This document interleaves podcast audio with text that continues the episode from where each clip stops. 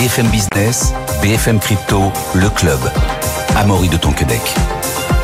Bonjour à toutes et à tous. Si demain vous intéresse, vous êtes au bon endroit. Bienvenue dans le club BFM Crypto.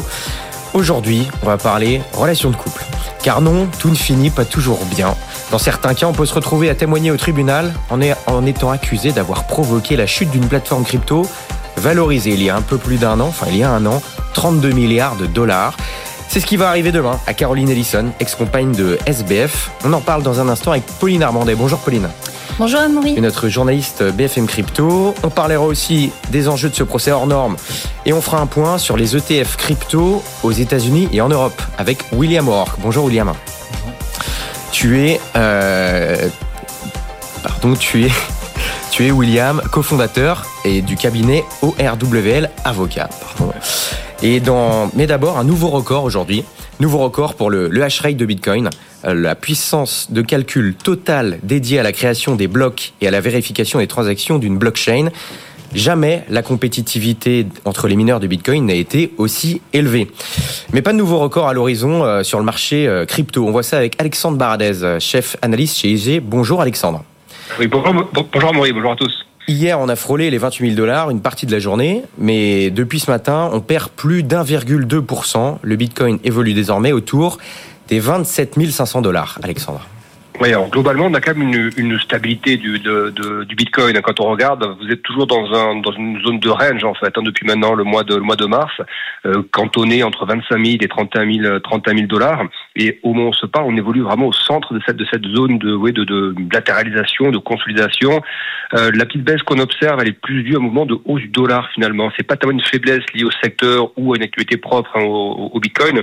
C'est plutôt le dollar qui s'est renforcé. On a vu ces dernières heures euh, valeur refuge dans le contexte que l'on connaît ce, week-end. Donc le, dollar qui se renforce, c'est un peu de valeur refuge qui, se retrouve, si vous voulez, de, des, couleurs.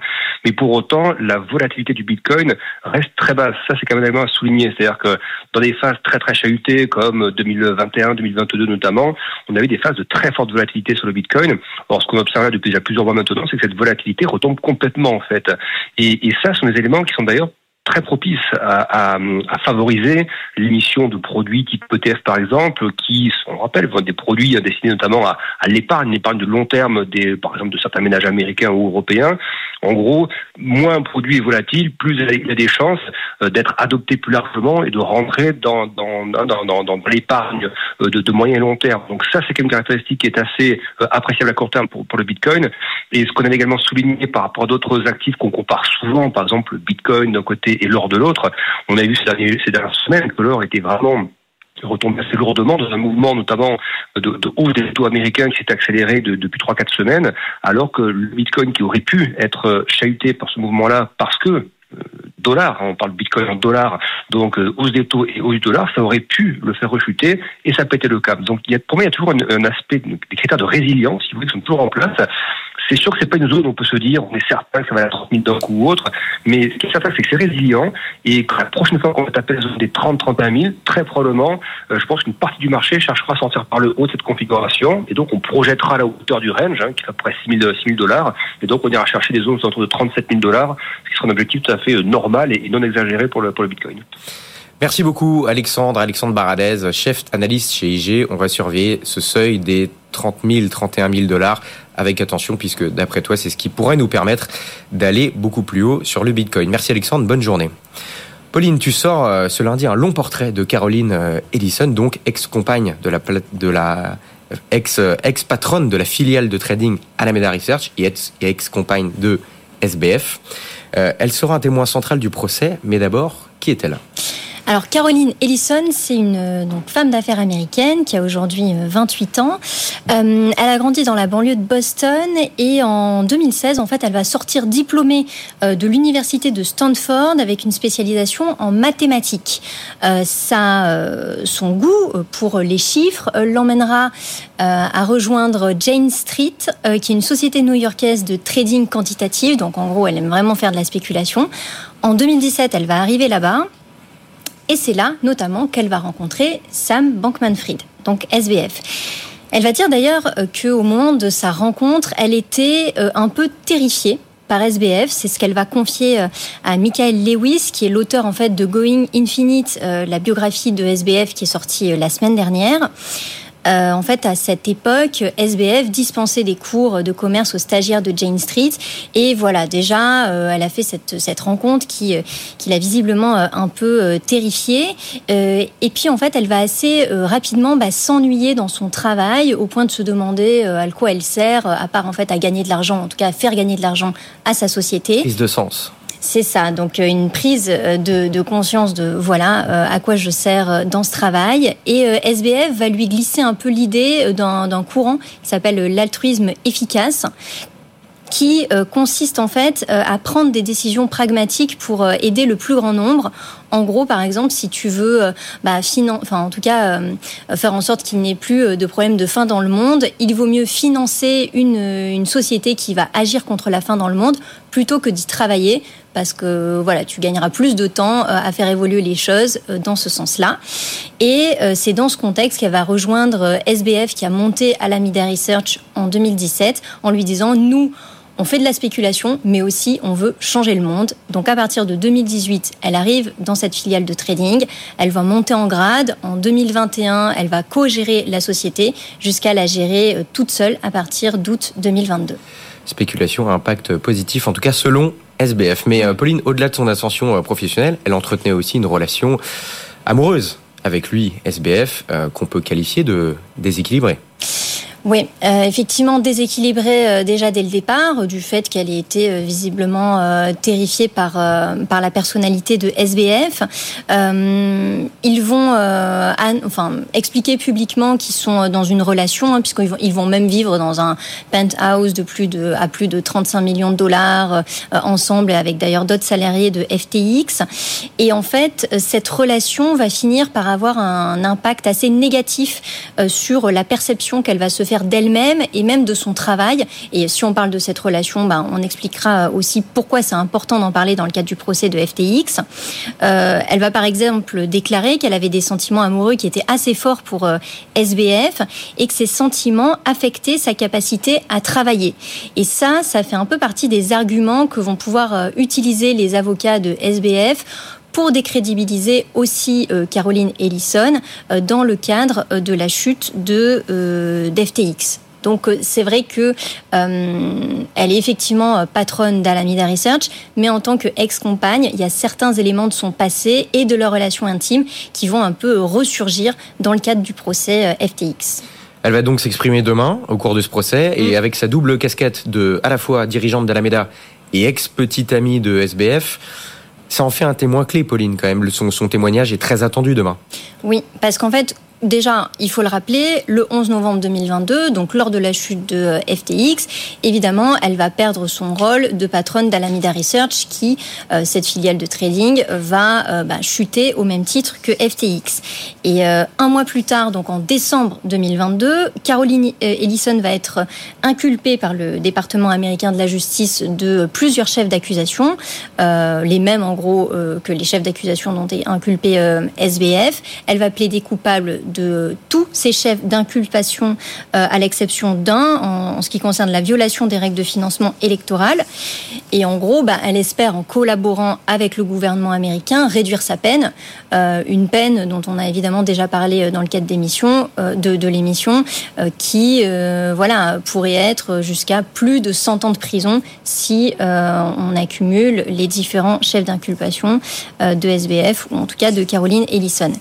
Et en fait, dès qu'elle a plaidé coupable, elle a expliqué ben, qu'il y avait un petit secret qu'elle avait partagé avec SBF et d'autres proches, notamment cette fameuse porte dérobée entre Alameda Research et FTX qui permettait notamment à Alameda Research de, euh, eh récupérer les, euh, les, fonds des clients euh, de FTX, une porte dérobée ou une ligne de code qui permettait à Alameda Research d'emprunter jusqu'à, enfin, d'avoir un solde négatif allant jusqu'à 65 milliards de dollars. Donc on parle euh, de milliards de dollars et pas de millions de dollars, ce qui est euh, évidemment euh, bah, énorme. Assez énorme. Et on va voir dans quelques instants avec William O'Rourke, associé et cofondateur du cabinet Orwell Avocat, les enjeux de ce procès, les enjeux aux États-Unis, en Europe et même dans le monde pour l'industrie, pour l'industrie crypto mondiale.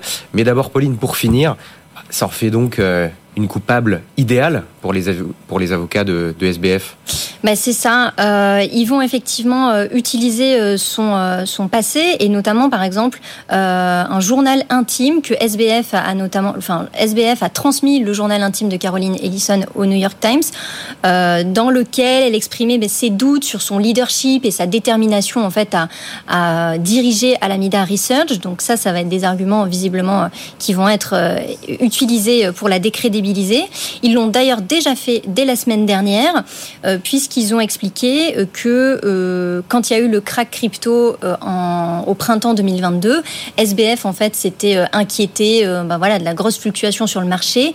Et il aurait demandé à Caroline Ellison de gérer les positions d'Alameda Research, ce qu'elle n'aurait visiblement pas fait. Donc les avocats commencent voilà, à déjà remettre en doute son, son rôle au sein d'Alameda Research. Et ils expliquent aussi évidemment qu'elle a plaidé coupable et donc elle serait un peu la seule responsable de la chute de FTX euh, et euh, donc évidemment de d'Alameda Research.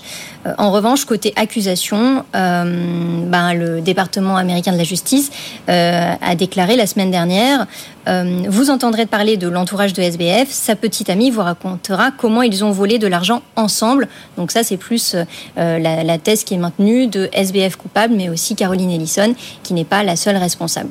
Et demain, évidemment, son témoignage sera évidemment très important. On va suivre tout ça demain, évidemment. Pauline, William, euh, donc témoignage très attendu demain, mais plus largement, quel est l'enjeu de ce, procès? Outre le fait, évidemment, qu'il y ait plus de 9 millions de créanciers, je crois, que ce soit des, particuliers ou des professionnels, qu'est-ce que, que ça peut changer pour l'industrie, pour l'industrie crypto, une, telle décision? Bah, en fait, oui, c'est une décision qui est extrêmement attendue. C'est le, le, scandale euh, du siècle pour la crypto, même si parler de siècle dans le secteur crypto, c'est peut-être euh, des échelles de temps un peu, un peu, un peu extrêmes. Euh, mais il y a, je pense qu'il y a vraiment deux niveaux de lecture. C'est-à-dire qu'il y a des enjeux au niveau du procès lui-même. Euh, on a déjà parlé d'enjeux, moi que je trouve assez intéressant en tant qu'avocat, mais qui intéresseront tout le monde. C'est-à-dire qu'on est, est sur des sujets très techniques, des cryptos, des technologies crypto et de la finance de marché et on est en face on, on, fait face à un juré, enfin à un jury pardon composé de jurés qui sont pas forcément des experts là-dessus. Il va y avoir une, bagarre entre avocats et, euh, tout ça évidemment par l'intermédiaire du juge. Euh, surtout dans les procès américains où les avocats ont un rôle beaucoup plus important que dans les, dans les systèmes de justice euh, typiquement français ou continentaux, euh, pour arriver à orienter le procès dans un sens ou dans l'autre, en tout cas éviter les pièges d'un procès trop technique. Ce qui me permet de, faire, de, de, de rappeler que euh, c'est pas un procès euh, c'est enfin vu un petit peu comme le procès de la réglementation crypto alors qu'en réalité euh, SBF et, et tous les mises en cause sont poursuivis pour des délits pénals de droit commun. On parle de blanchiment on parle de vol on parle d'escroquerie on parle enfin moi j'ai lu les sept chefs d'accusation. Il y aurait ce procès n'a pas besoin d'une réglementation crypto. Mais en revanche il est le prétexte à une accélération sans précédent de la réglementation avec les deux approches américaines et européennes et ça c'est un peu le deuxième niveau de lecture c'est qu'est-ce que ça change pour tout le monde en fait, euh, même pour ceux qui n'ont pas perdu d'argent dans SBF ou même pour ceux que ce procès n'intéresserait pas, c'est qu'on l'a vu euh, en France par exemple, vous avez eu une accélération réglementaire avant Mika. Pour rappel, Mika sera, euh, va, va, rentrer en application à la fin de l'année 2024, donc dans, dans 14 mois. Mais en réalité, la réglementation s'est déjà considérablement durcie et le mantra des régulateurs et, des, et, et, du Parlement et de tout le monde sur ce sujet, c'est-à-dire regardez, regardez ce qu'a fait FTX. En fait, il y a des moutons noirs dans la crypto. Donc FTX y a une crise de confiance. a déjà influencé Mika énormément. En fait, à, à FTX, ça a changé à un paramètre qui est très important, c'est le temps. Et le temps, pour une industrie qui doit se mettre en conformité, c'est le nerf de la guerre, c'est crucial.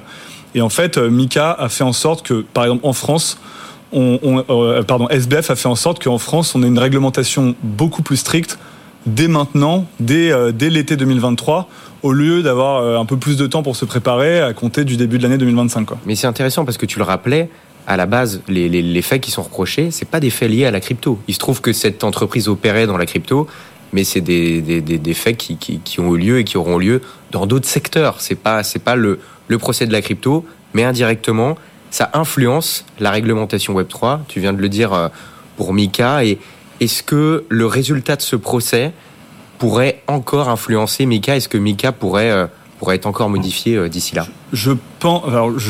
Suis pas, de boule de cristal, mais je pense que le résultat du procès aura beaucoup moins d'effet sur les aspects réglementaires que euh, le, la révélation du scandale. l'onde de choc pour les régulateurs, elle a été le 11 novembre 2022, ça a été vraiment le déniaisement. C'est-à-dire que la crypto n'a plus été vue comme un secteur euh, uniquement d'innovation et de gens sympathiques qui essaient de changer les choses. Ça a été vu comme un secteur innovant mais dangereux. Euh, ça change tout. C'est-à-dire que dans les discussions, et on voit aujourd'hui que le secteur crypto et Web 3 est avec des vents contraires depuis, depuis le début du bear market qui correspond en fait à, la chute de FTX. On a la loi sur les influenceurs, on a beaucoup parlé de crypto, c'était pas très positif, mm. même si encore une fois, hein, les influenceurs n'ont rien à voir avec euh, la crypto en soi. Hein. Euh, on a parlé de l'accélération de Mika, on parle de sanctions, beaucoup aux États-Unis, mais aussi un petit peu en France. Il y a beaucoup de contrôle actuellement des régulateurs dans le secteur crypto. Alors c'est moins, c'est moins public et, c'est moins médiatisé, mais, mais quand même. Euh, il y a moins de financement, les, investisseurs ont peur, les investisseurs, on, on leur a beaucoup reproché de ne pas avoir fait leur boulot de vérification aussi sur FTX. Et là, on voit bien qu'aujourd'hui, du coup, ils se disent, bah, faut que je fasse attention dans quoi, dans quoi j'investis, et tout ça ralentit les investissements et, ralentit le secteur. Une question qu'on peut, qu'on peut légitimement se poser pour l'instant avec les, dispositions que de Mika telles qu'elles sont aujourd'hui, est-ce que ça aurait pu éviter euh, ce qui s'est passé du côté de, FTX Alors, si je veux être provocant, je dirais pas du tout. Euh, rappelons que Bernard Madoff était régulé par la SEC. Alors peut-être mal régulé de ça. Ce que je veux dire, c'est que la réglementation n'empêche pas quelqu'un qui est foncièrement malhonnête et qui fraude. Par définition, la fraude, c'est euh, vous faites passer euh, quelque chose de faux pour quelque chose de vrai. Et les régulateurs sont pas des magiciens ou des dieux. C'est-à-dire que euh, quand quelqu'un leur dit vous inquiétez pas, j'ai fait ça, ça et ça, souvent y y a, on a besoin quand même d'un peu de confiance, etc. Donc la réponse est non. Je pense qu'il pourrait y avoir un Madoff de la crypto comme, comme, comme SBF dans un secteur régulé. Une fois qu'on a dit ça, il faut quand même très largement nuancer le propos. C'est qu'en fait, ce que, ce que FTX a révélé, ça a été un fraudeur euh, qui a fait tomber son château de cartes à FTX et à Alameda, et ça a été une onde de choc. Et cette onde de choc, elle a été, enfin, elle, elle, a, elle, a, elle a absolument pas été contrôlée parce qu'on est dans un secteur qui n'est pas régulé. Demain, sous des réglementations comme MICA, vous aurez beaucoup plus de contrôle entre acteurs, beaucoup plus d'acteurs qui auront des fonds propres, qui vont ségréguer les fonds de leurs clients, etc. Et ça, ça a pour but d'éviter ce côté un peu systémique qu'on a vu avec FTX. Bah, c'est intéressant parce qu'aujourd'hui, pour parler très concrètement, en France en tout cas, euh, il y a l'enregistrement en PSAN qui, qui, qui, est obligatoire, mais ça, ça protège pas tellement au final les consommateurs. Euh, c'est plus, euh, c'est plus le le le la comment dire ça, ça va être contre le blanchiment, etc. Donc c'est pas que les consom enfin comment dire, ça ne protège pas les fonds des consommateurs. Par contre, on a l'agrément qui lui n'est pas encore obligatoire, qui lui euh, veut ségréguer les, les, les, les fonds des, ne veut pas mélanger les fonds propres de l'entreprise et les fonds des clients. Ça, ça va vraiment protéger, mais c'est pas encore obligatoire. En France, il y a la Forge, la filiale de la Société Générale, qui est, qui est agréée PSAN, mais c'est optionnel pour l'instant. Euh, ça va, ça va être obligatoire Oui, euh, tu veux répondre, Pauline, peut-être? Oui, ben, effectivement, euh, pour une société crypto euh, qui veut opérer en France, effectivement, il y avait depuis 2019 euh, deux, deux, moyens de, de, pouvoir opérer, soit l'enregistrement PSAN, soit l'agrément. Euh, on a vu que euh, l'enregistrement a depuis cet été, euh, comme William le mentionnait, une forme améliorée qui est dit d'enregistrement renforcé, donc avec un peu plus de transparence à l'égard des clients, à l'égard des investisseurs, et donc ça, évidemment, ça va beaucoup plus protéger les clients mais euh, l'agrément était évidemment possible. En revanche, euh, comme, euh, bah, comme tu le mentionnais, seule une société, et d'ailleurs pas une société crypto, c'est la filiale de la Société Générale Forge, qui a obtenu cet agrément PSAN. en fait, c'est assez compliqué de l'obtenir parce que il y a différents éléments qu'il faut pouvoir justifier, notamment en termes de ressources propres, pouvoir obtenir une assurance, notamment beaucoup, beaucoup, beaucoup plus contraignant oui, c'est le simple enregistrement. Hein. William, j'imagine que. Oui, c'est beaucoup plus contraignant et ce qui fait qu'à l'heure actuelle, ben, assez peu de sociétés crypto euh, ben, l'ont obtenu. Euh, on sait qu'il y en a plusieurs, d'ailleurs, euh, enfin quasiment, enfin pas toutes les sociétés qui sont enregistrées, mais en tout cas beaucoup ont fait cette démarche d'obtenir l'agrément. Elles l'ont toujours pas reçu. On ne sait même pas si elles vont le recevoir. Je pense que ça sera euh, un moyen aussi de, de, voir qui arrive à s'en sortir par rapport à d'autres. Mais euh, oui, l'enregistrement sera un peu une étape obligatoire pour ensuite pouvoir être conforme euh, à MICA. Donc la France donne cette opportunité, façon de parler aux acteurs, de, de, se conformer ensuite à MICA, mais je pense que ça va être assez compliqué pour ces sociétés, notamment crypto, tout le monde n'aura pas, euh, tout le monde n'aura pas euh, l'agrément PSAN qui est en fait Mika, quoi. c'est simple. Euh, cet agrément PSAN dont on parle et cette qui deviendra MICA, mais c'est juste un changement de nom en réalité, c'est le même niveau de réglementation que le reste de la finance. C'est-à-dire qu'il n'y aura pas le, secteur crypto sous l'empire de cette nouvelle réglementation qui va progressivement se mettre en place et, pour les acteurs qui arriveront à rejoindre ce niveau-là seront de même niveau. Ce qui est intéressant parce qu'en fait, on parle beaucoup des acteurs crypto qui vont arriver, euh, qui vont qui vont pouvoir atteindre le même niveau que le reste de la finance. Mais moi, ce qui m'intéresse beaucoup plus, c'est dans l'autre sens c'est que le, reste de la finance, les, financiers traditionnels, hein, c'est-à-dire toutes les entreprises d'investissement, tous les, tous les services euh, financiers qui permettent d'investir en instruments financiers, vont aujourd'hui avoir une barrière qui va tomber pour rentrer, euh, pour mettre un pied dans la crypto. C'est la barrière réglementaire, elle va tomber parce qu'il y aura, il y aura un, niveau de, de, sécurité pour leurs clients qui sont. Moi, quand j'ouvre une assurance vie, je me demande pas euh, où sont gardés les instruments hmm. financiers ou les, les, fonds euros, etc. J'ai confiance parce que c'est très régulé. Et ben, ce niveau de confiance-là, sur l'aspect en tout cas réglementaire, on, on espère l'atteindre avec Mika. Je précise une chose, c'est qu'évidemment Mika, tout le monde ne l'aura pas, enfin ce niveau-là. Euh, il va y avoir un, un, filtre et une concentration qui va s'opérer dans, dans, dans, le marché, mais c'est un phénomène assez, assez euh, comment dire, c'est assez naturel finalement. Et euh, maintenant, un point sur, euh, sur les ETF crypto euh, aux États-Unis et en Europe. William, qu'est-ce qui a changé dernièrement suite aux, dernières décisions de, la SEC Est-ce qu'on peut faire un petit point? Parce qu'on a entendu plein de choses différentes et on ne sait plus trop où on en est exactement. Exactement. En fait, la, la, situation a en fait assez peu évolué, mais ce qui est intéressant, c'est que c'est que je, je, trouve, en tout cas personnellement, qu'il y a un discours, il y a des explications pas très claires de ce qui s'est passé.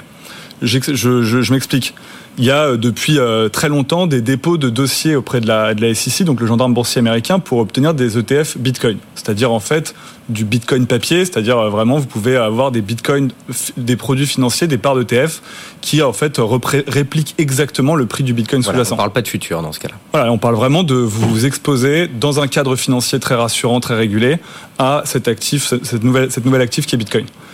Ces, demandes d'ETF sont systématiquement refusées pour la SEC. Euh, euh, par la SSI.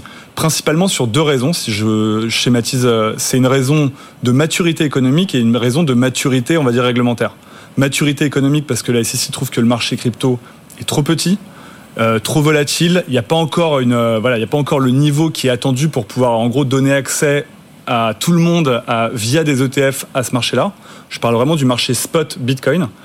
Et il y a un autre, euh, un autre problème, qui alors moi m'intéresse plus du coup en tant qu'avocat forcément, c'est que la SEC dit en fait c'est un marché qui n'est pas suffisamment régulé. Qu'est-ce que ça veut dire très concrètement? C'est que dans le marché des cryptos aujourd'hui, il n'y a pas d'instrument juridique performant pour lutter contre les délits de marché, les, euh, les, euh, tout ce qui est faux volume. Et en même temps, elle freine la régulation. Et en même temps, je suis d'accord, aux États-Unis, c'est, pas clair. Enfin, c'est, pas simple. Mais voyez, en fait, il y a quand même ce problème, et ça rejoint un peu notre débat sur Mika. C'est qu'en fait, tant qu'on n'aura pas des réglementations sur Mika qui préviennent les abus de marché, en réalité, le sujet des ETF, il sera très fort, il sera reçu avec beaucoup d'hostilité par les régulateurs parce que c'est très risqué, en fait. Et il y a des risques qui sont euh, quasi frauduleux, en fait. Et donc, c'est, en fait, ce qui s'est passé récemment, c'est qu'il y a une décision d'une cour euh, américaine qui a sanctionné la SEC Beaucoup de gens, euh, alors euh, des gens pas forcément très informés, ont crié victoire en disant c'est bon, les ETF vont arriver. Pas du tout. Les juges n'ont pas dit que la SEC avait tort. Elle a dit la manière dont vous traitez les dossiers ETF n'est pas conforme à ce qu'on attend d'un régulateur. Vous devez justifier et faire votre boulot en gros. Donc en gros, la situation aujourd'hui, pour résumer, c'est que peu de choses ont changé. La SEC émet des critiques contre, contre, contre le marché crypto et il faut, à mon sens, que le marché crypto entende ces critiques pour y répondre sans se focaliser sur d'autres arguments qui servent à rien en fait. Merci beaucoup William O'Rourke, associé et cofondateur du cabinet Orwell Avocat. Merci Pauline, Pauline Armandet, journaliste BFM Crypto. On n'oublie pas ta newsletter qui sort tout à l'heure à 18h. Abonnez-vous si ce n'est pas déjà fait. Merci d'avoir été avec nous. Bonne journée, bonne soirée. À demain. BFM Business, BFM Crypto, le club.